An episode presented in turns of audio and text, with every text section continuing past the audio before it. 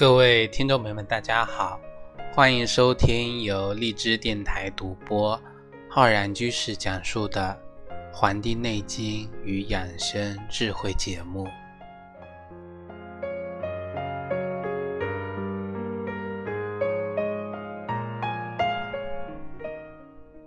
本期节目呢，是我们中医梦想故事会的专题。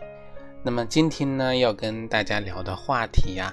是我们关于中医的一个科学性的问题。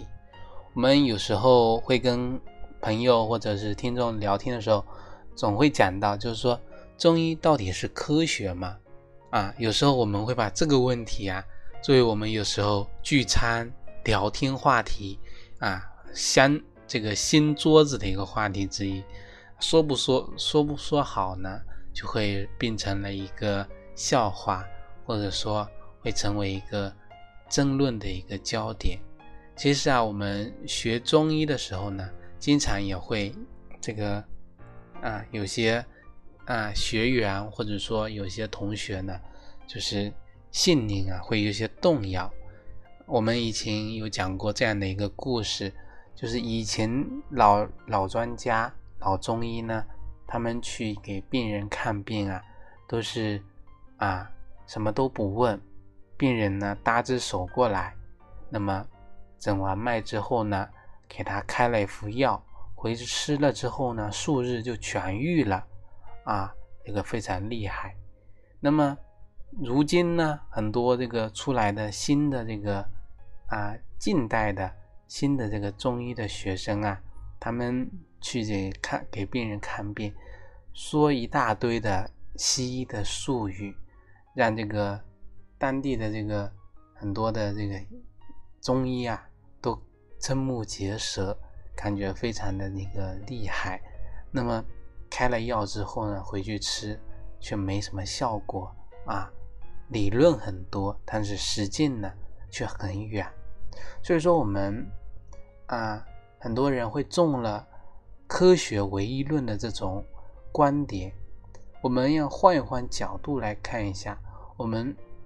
中国医学跟现代科学之间，他们到底是一种相容不相容的这种状态啊？我们要摆正心态，在学习的过程中啊，就会少许多这种无谓的呢摇摆。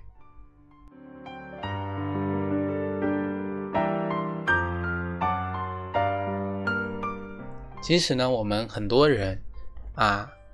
想逃都逃不过的一个话题，就是中医科学到底是不科学？在我们已经普遍接受的教育、现代教育的一种观念里面啊，我们习惯的认为说，技术后面的理论支撑就是科学。在我们当下的这种状态下，这一点呢就是事实。但是呢，很多人在将这一点啊视为。天经地义的时候呢，却并未从这个我们讲的理论上去深入思考。比如说，我们讲科学，它采取的是一个比较严格的一个定义。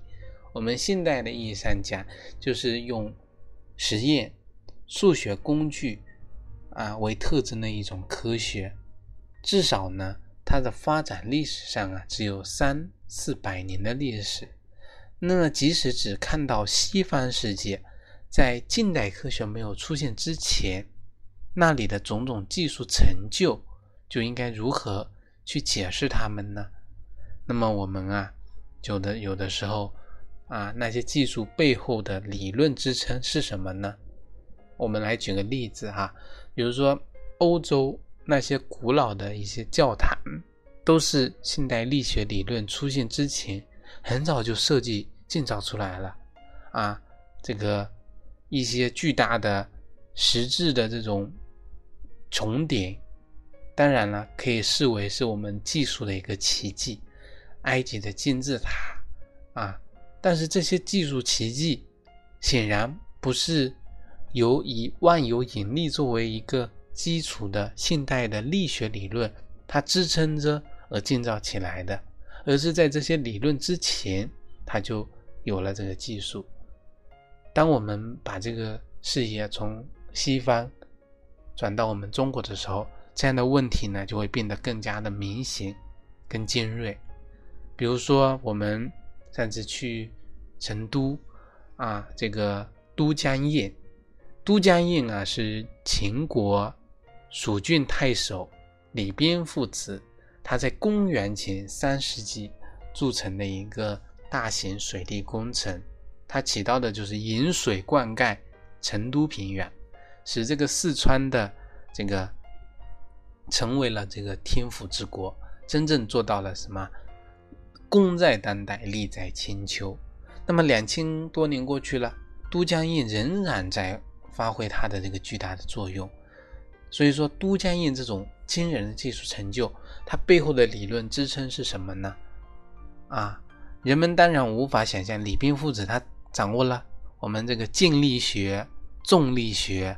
啊，流体力学、结构力学这些现代的科学，啊，更容易也更能把握猜想到的是，李冰父子他更熟悉的是什么？是我们古代的这种阴阳五行、周易、八卦。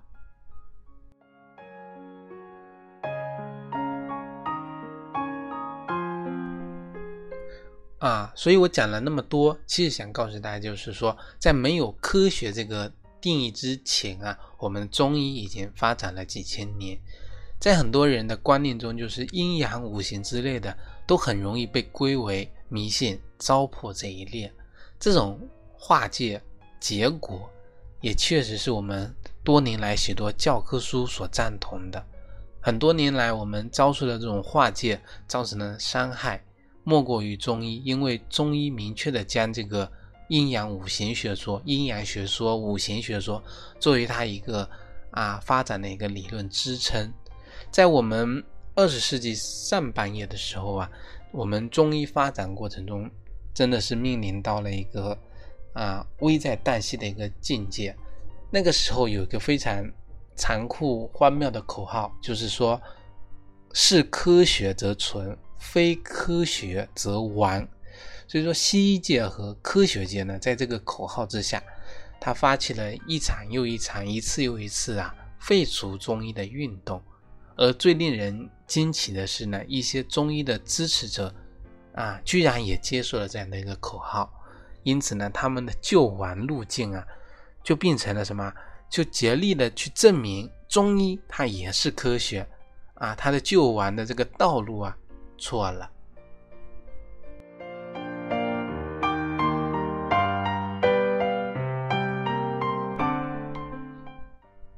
他们一旦去尝试着去证明说中医也是科学，那么他马上就要面临这样的一个问题，就是说中医是用什么理论来支撑的？如果答案说还是阴阳五行啊，立即就会遭遇更加这个这个严酷的这个质问：难道阴阳五行也算是科学吗？科学跟迷信还有没有区别啦？正是在这样的一个。捉襟见肘、进退维谷的理论困境下呢，中医被一些科学原教旨主义者啊，就是说迷信科学，他这个这个教义的人呢，被称为伪科学啊。中医界呢，也对此呢，非常的这个痛心疾首。所以说到这里啊，我们就有必要从宏观上来回顾一下我们中医的一个历史。这种宏观的历史回顾呢，它是有一种启发的意义在里面的，但是却被很多人给忽略掉了。我们听众朋友再了解了一下，说从西医进入到我们中国之前，几千年来，我们中华民族的健康毫无疑问是由我们的中医来呵护的。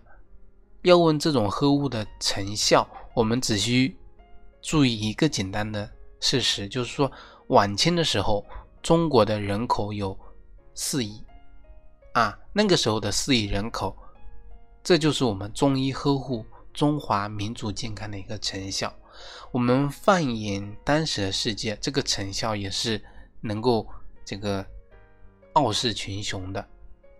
也就是说，数千年来啊，我们中医成为一个呵护中华民族健康的一个技术。它是行之有效的，而且在西医进入我们中国之后，甚至是科学存、非科学完的这种暴风雨过后，它仍然幸存下来了，至今仍然呢行之有效。这就好比是我们讲到的都江堰仍然以它的灌溉、孕育天府之国的平养的一个作用一样，中医中医药。至今呢，仍然是我们许多国人面对疾病的选择之一。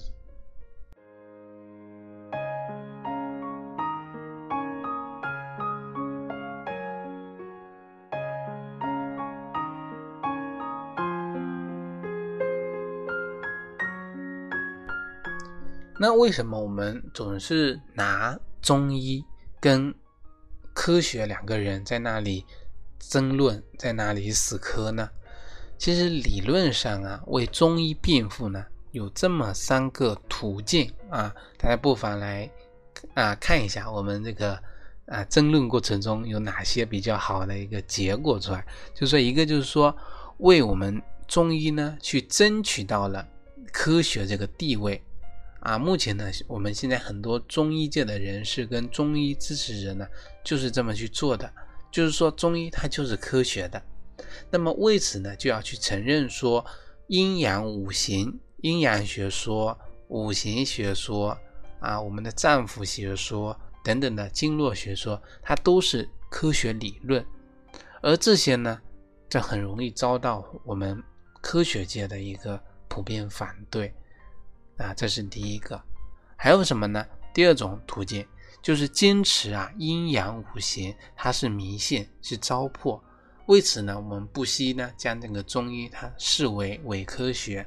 那么某些思想上，我们奉行科学啊啊这个原教旨主义的人就是这么做的。但他们呢被中医界视为什么敌人？从客观效果上呢也是如此的。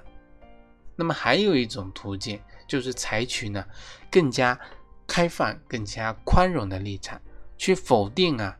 是科学则存，非科学完这个原则，即使呢是在我们科学技术上已经是什么，是这个啊统领了我们整个这个世界的今天，我们生活中仍然也有许许多多很多非科学的东西，比如说诗歌是科学吗？啊，诗歌可是科学吗？音乐是科学吗？美术是科学吗？昆曲是科学吗？如果说贯彻是科学存，非科学完这样的原则的话，那么为什么要把这些诗歌、文学这些东西还要留在这里存在呢？所以说，诗歌、昆曲都是我们随便举出来的个例子，它没有什么深意，但是下面的问题却不是没有意义的。为什么从来没有人说这个诗歌，或者说是这个昆曲、京剧，它是伪科学啊？那么我们很多科学界的人就会说了，说因为诗歌、昆曲、京剧，他从来就没有宣称过自己是科学，而中医呢，却总是去试图将自己呢说成是一个科学。那么这个虚拟的问答呀，是他告诉我们，中医在理论上啊救亡啊第三条道路，就是说不要再去徒劳的宣称自己是科学，而是理直气壮的去说，我就是我，我就是中医。既然呢，我没有打算将自己说成科学，也就没人够能够将伪科学的帽子呢。扣在我们的头上。至于别人是否呢愿意将我视为科学呢？我是无所谓的。这个这个态度啊，是一个比较什么？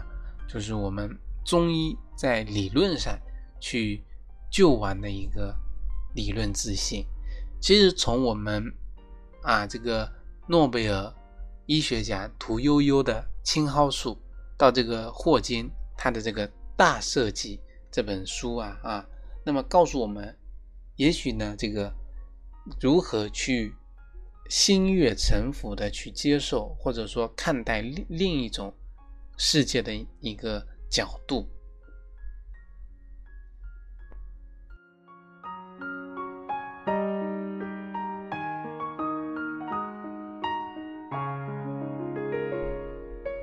现在呢，我们不得不承认啊，就是说，并非所有的技术成就，它都是靠这个科学理论来支撑的。至少有一些重要的技术成就，它是由非科学，甚至是由和现代科学呢格格不入的理论所支撑的。一旦在理论上接纳了这一点，我们眼中的世界，我们的历史就会呈现出一番不一样的面貌。首先呢，我们不会去简单的去用现代科学做一个标尺，去削足适履的去衡量古代跟现代的一些技术成就，用现在的科学理论去衡量以前的信什么发明啊创造，并且呢，强制的把这些技术成就区分成这是科学所创造的成就，还是由非科学迷信所创造的成就，甚至呢。以此来决定我们对待某项技术成就是支持它的还是反对它的，是重视它呢还是冷落它的？啊，我们二零一五年这个青蒿素的这个被这个获诺贝尔奖啊，应该有助于我们在这个问题上呢深入的去反思啊，去反思。其次呢，就是我们有必要去反思我们看待外面世界的一个信行方式。这种方式至今还被许多人啊，这个想当然的认为是看待外部世界最好的科学方式。在这种看待外部世界的方式中呢，我们不仅仅确信一个纯粹观啊客观、不以人的意志为转移的外部世界的存在，而且呢，确信自己能够认识和掌握这个外部世界的规律，还确信啊。近代科学为我们描述的这个外部世界是唯一正确的。在这样的一个观念框架中啊，依托现代科学以外的任何其他理论，都会对外界描述都会被认为是毫无意义的，或者说是迷信的，或者说是糟粕的。而很多事实上，我们举例子来说，我们对人类身体的认识。其实就远远不够。比如说我们身体啦，我们对自己大脑的大脑的开发呀，完远远不够。所以说，至今西方人并不像我们习惯性的那样，将医学呢视为科学的一部分。他们通常啊将科学、数学、医学呢三者去并列。用西方学者熟悉的语言来说，就是在。中医跟西医眼中，人体是两个完全不同的故事，一个是有经络有穴位，一个呢是是看到肌肉骨骼血管神经。由于我们的思维跟意识啊啊在其中，所以我们很难将人体呢视为一个就是纯粹的客观存在。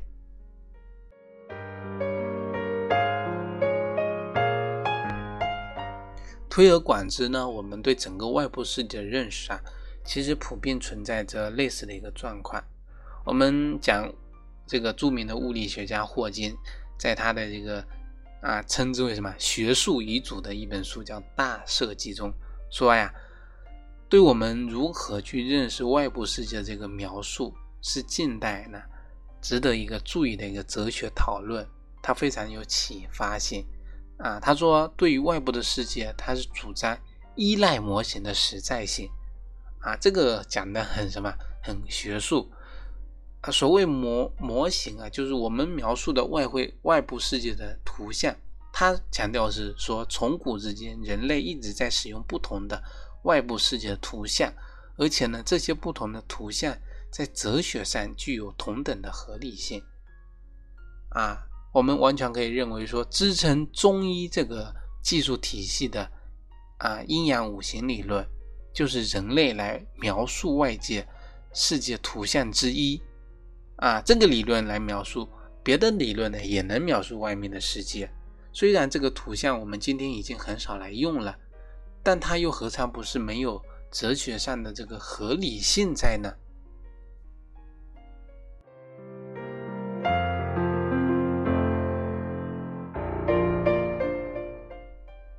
好了，我们今天的节目呢，就跟各位听众朋友分享到这里，非常感谢大家的收听。